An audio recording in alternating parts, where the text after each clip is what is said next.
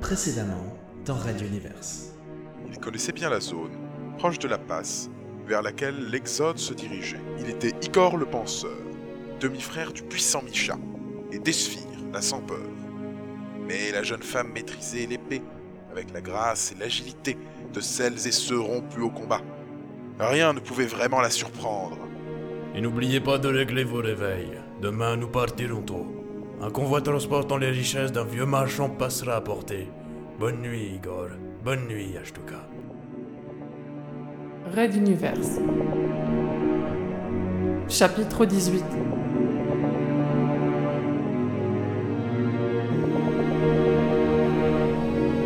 Sobrevivir.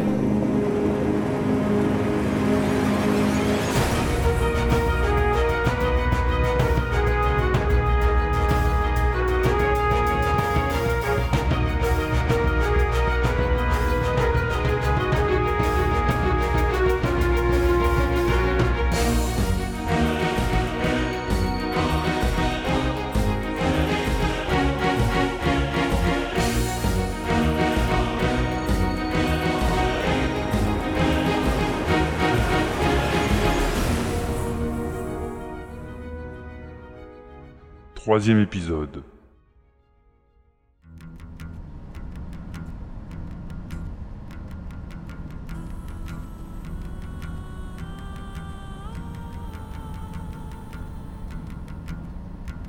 La plupart des voyageurs de l'espace craignent à juste titre les pirates. On les sait affamés de richesses et prêts à tout pour les obtenir, ne reculant devant aucune action d'éclat ni aucune bassesse. Certains, plus lucides, savent également leur reconnaître une rare témérité, une absence de peur qui fait d'eux des êtres d'exception. Et encore sont-ils loin de la vérité. Igor se tenait droit, serré dans sa tenue isolante contre les chocs thermiques, devant l'ouverture béante à l'arrière de leur vaisseau. Il se trouvait à la quasi-verticale de trois appareils cargo traversant la haute atmosphère de leur planète d'origine. Derrière la verrière de son casque, pas de toute première jeunesse, il pouvait distinguer la longue trace cristalline que la condensation laissait derrière les réacteurs au lithium à pleine poussée. C'était le point à éviter à tout prix, sous peine de se retrouver instantanément carbonisé. Au pire, si on ratait sa destination, on pouvait toujours venir se faire récupérer par la navette de secours qui sillonnait la zone, sous réserve que l'attaque se soit bien passée et que le suspenseur accroché dans leur dos ou la combinaison ne lâche pas. Le convoi venait de décoller depuis une grosse poignée de minutes, et c'est lors des sorties d'atmosphère que les communications d'un engin sont plus perturbées, voire inexistantes. Cela ne dure pas longtemps, mais c'est suffisant pour des pirates. L'autre avantage du lieu était que la présence d'atmosphère, même ténue, évitait les effets de dépressurisation forte, facilitant la progression en intérieur. Allez, Igor, on vise le troisième. J'y serai avant toi, petit frère. Micha, ne fais pas comme si je n'allais pas vous griller tous les deux sur le poteau, comme toujours. À tout à l'heure, les peureux répondit perfidement Esphire dans la radio. Et sans préavis, la jeune femme s'élança et se jeta dans le vide, déclenchant l'attaque. Misha se précipita à sa suite, suivi de tous les autres. Déglutissant, Igor plongea à son tour.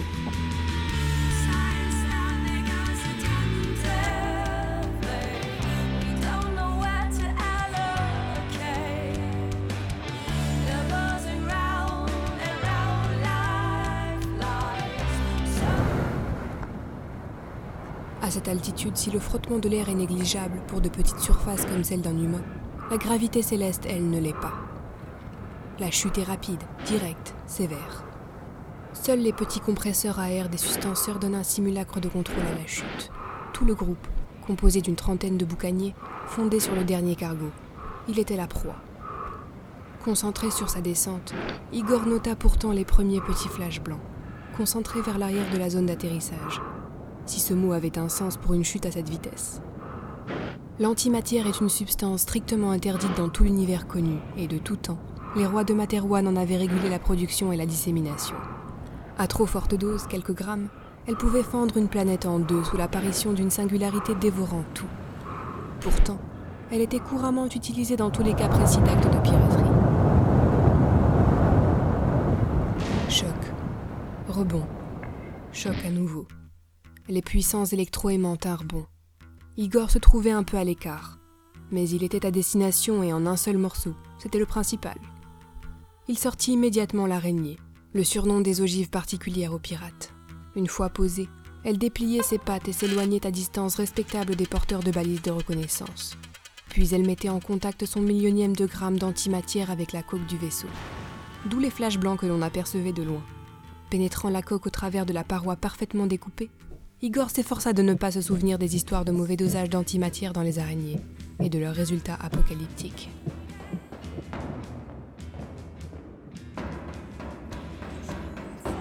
Épée dans une main, arme automatique dans l'autre, il courait dans les couloirs, faisant exploser les sas, prêt à abattre toute personne sur son chemin, enfin presque. Disons qu'Igor était sélectif et ne répondait qu'aux attaques. Un son discontinu, en stéréo dans le casque, le guidait vers les autres balises, donc vers ses camarades. Évidemment, l'objectif, une fois entré, était de se regrouper et d'attaquer la salle des machines. Les deux en même temps. Parfois, cela relevait du ch. Il percuta un jeune matelot sortant d'une coursive qu'il n'avait pas vue. Tous deux tombèrent à la renverse. Igor en lâcha son automatique. Même s'il n'était pas le meilleur des bretteurs, il n'en demeurait pas moins entraîné au combat. Roulant sur lui-même pour amortir sa chute, il se remit sur pied alors que l'autre se précipitait vers l'arme au sol. N'hésitant pas une seconde, il lui lança l'épée dans les jambes, se jetant à son tour sur l'arme. Le temps que l'autre se relève, Igor était debout devant lui, le tenant en joue. Le matelot leva les mains, se rendant. Inutile de chercher bien loin à déchiffrer son expression, celui-ci se pensait déjà mort. Igor n'avait qu'à appuyer, c'était si simple. Le jeune homme devant lui avait au plus 22 ou 23 ans. Si peu de différence avec son propre âge.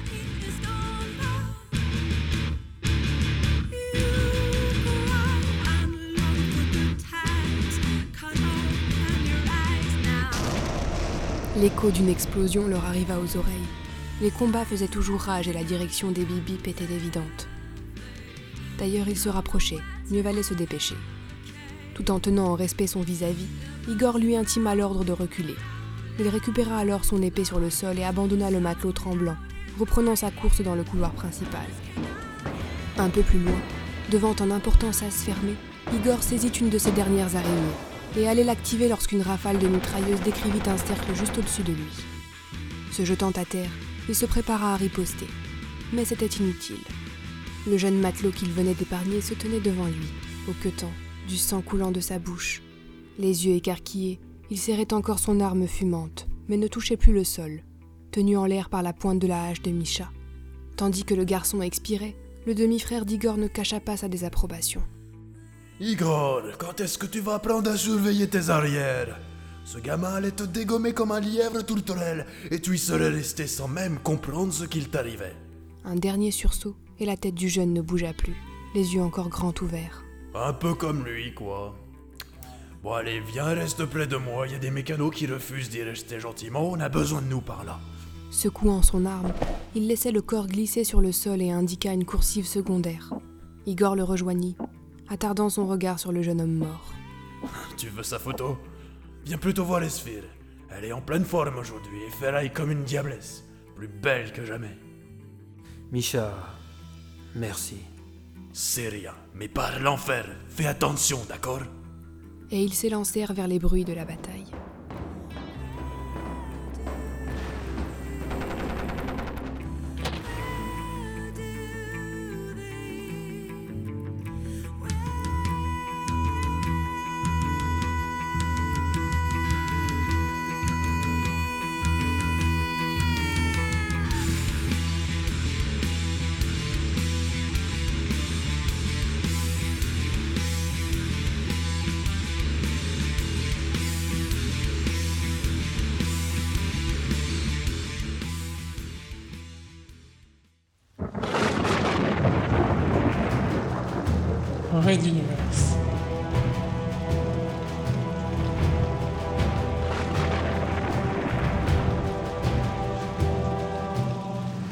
À suivre.